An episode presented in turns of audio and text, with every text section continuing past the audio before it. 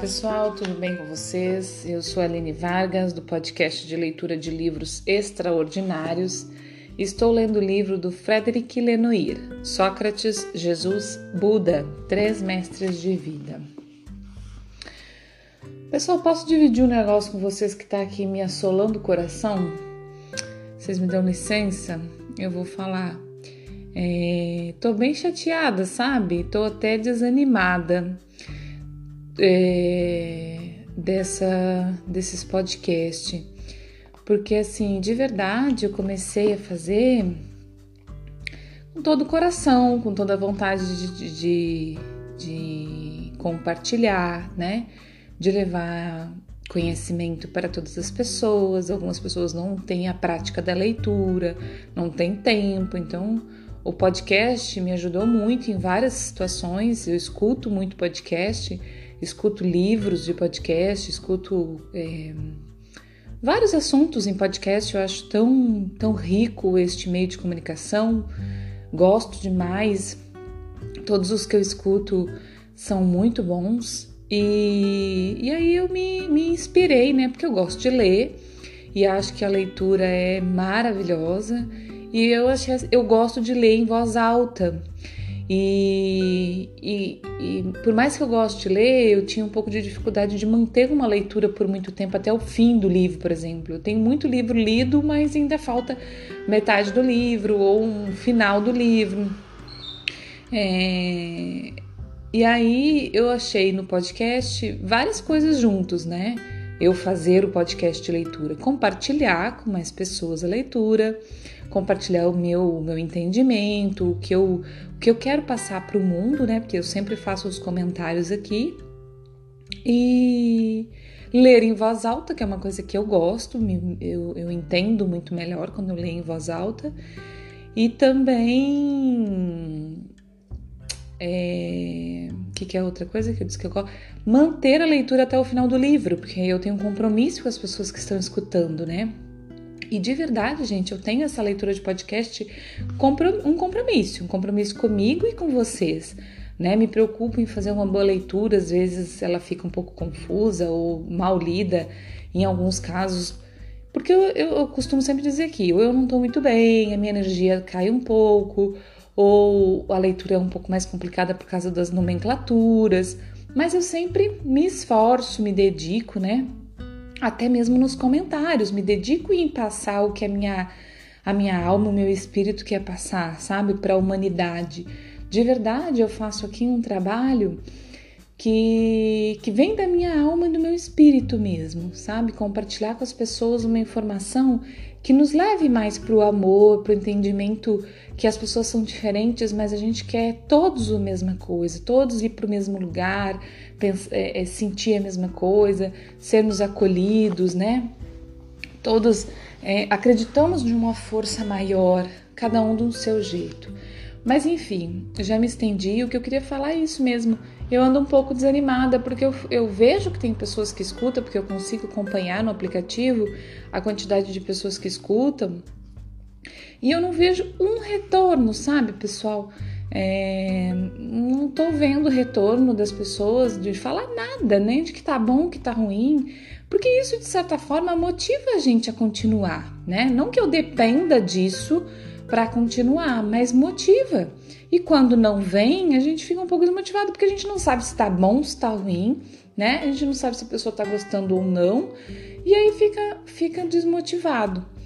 Então era isso, eu queria falar hoje porque é o que meu coração pediu aqui e eu costumo ouvir meu coração, né? E aí seguimos, né? Eu não vou parar não, este livro tá quase no fim, mas eu tô lendo um outro e, e pretendo não parar. Mas de verdade eu preciso achar todo dia uma motivação é, dentro de mim, porque tem, e cada dia eu tenho me desmotivado mais, assim, por não ter esse retorno, sabe? Para as pessoas que vão escutar esse podcast depois, porque ele vai ficar salvo, né? Esse, esse episódio de hoje que eu tô fazendo esse desabafo, é, desconsidere, né? Se você está chegando agora, está escutando agora pela primeira vez, desconsidere aí, mas para quem está escutando aí diariamente, que eu sei que tá, porque eu consigo ver as pessoas, não quem são as pessoas, mas eu vejo que existe um número de pessoas que escuta diariamente. Eu só queria pedir aí algum retorno, alguma coisa. Ah, não, ali tá, não tá bom, ali não tá bom, tá legal, faz sentido, tô gostando. Alguma coisa, tá, pessoal? Então vamos lá, que eu já me estendi demais. Vou fazer a leitura de hoje. A gente continua no capítulo 14, no, no texto Ser Justo, né? É, e agora nós vamos entrar na parte de Jesus. Uma boa leitura e uma boa escuta para nós.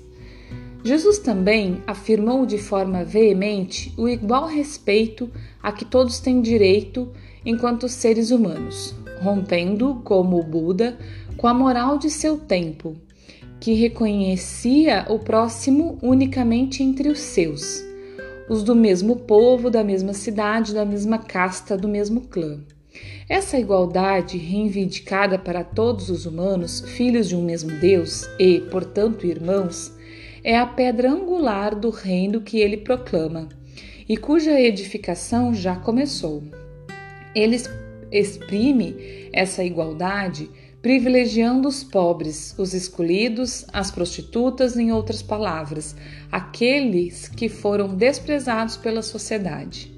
Ele o manifesta recusando a distinção entre puros e impuros, frequentando os frequentando os leprosos e os publicanos, dirigindo-se às crianças que tentam afastar dele, aceitando até mesmo os pagãos, como o centurião romano de Cafarnal, sobre quem ele diz com admiração. Em verdade vos digo que em Israel não achei ninguém que tivesse tal fé. Está em Mateus capítulo 8, versículo 10.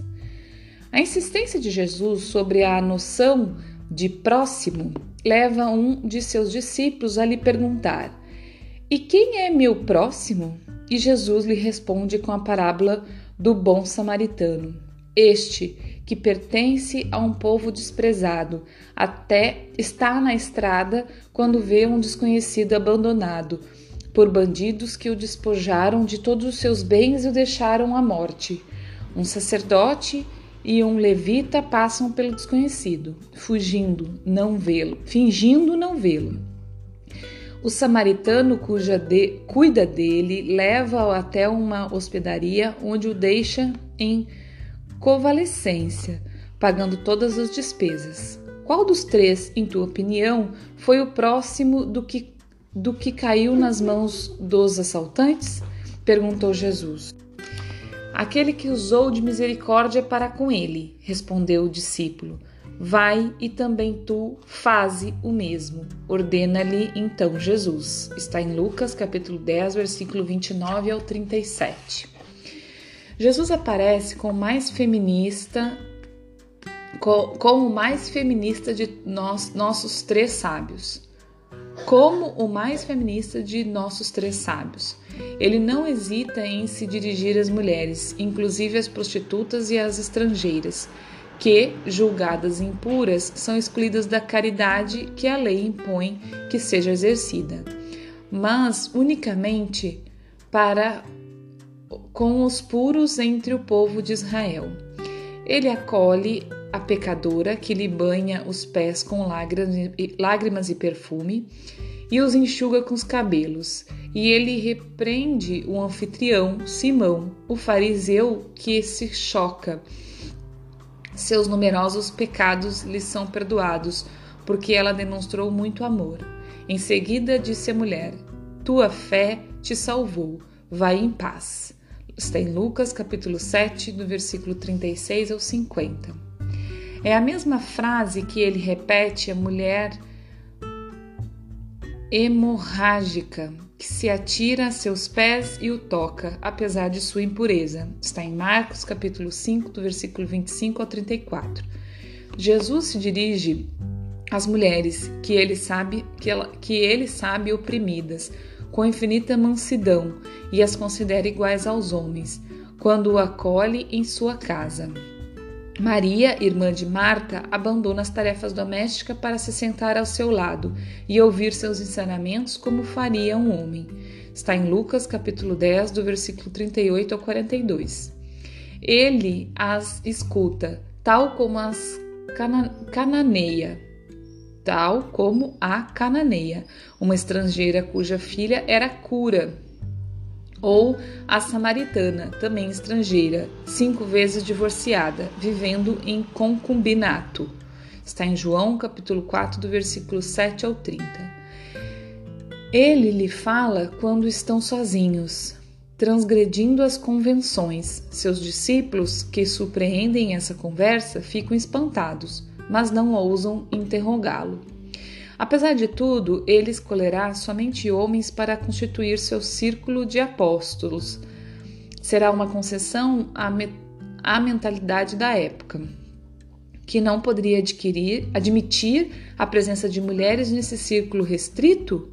É uma pergunta. Será uma concessão a mentalidade da época que não poderia admitir a presença de mulheres nesse círculo restrito?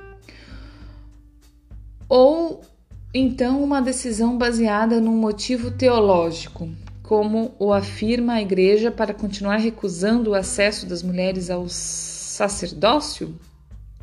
Impossível decidir a partir das próprias palavras de Jesus.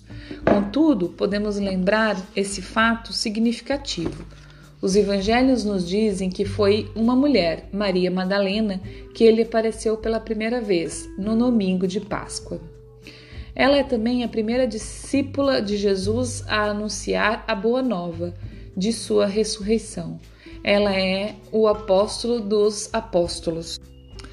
Então, pessoal, terminamos o capítulo 14 e eu não vou começar o 15, vou deixar para o próximo episódio, tá? Porque daí fica Senão, de qualquer, de qualquer forma, a gente não vai ler o 15 num episódio só, mas eu vou deixar para o próximo episódio, tá? A, o próximo é o, o capítulo 15 é Aprende a Amar, tá? E aí a gente vai encerrar o livro neste capítulo, mas ele ainda é extenso, ainda vão alguns episódios, tá? Ele tem alguns subtítulos, então ele vai, vai, vai um pouco ainda, tá bom? Mas então por hoje é isso, pessoal. Eu agradeço muito quem chegou até aqui, agradeço quem está acompanhando, mas volto a pedir aí qualquer tipo de sinalização para motivar, né? De qualquer forma, eu continuo, mas se tiver isso, eu agradeço muito, tá? Um abraço, bom dia, boa tarde, boa noite, até amanhã ou até o próximo episódio.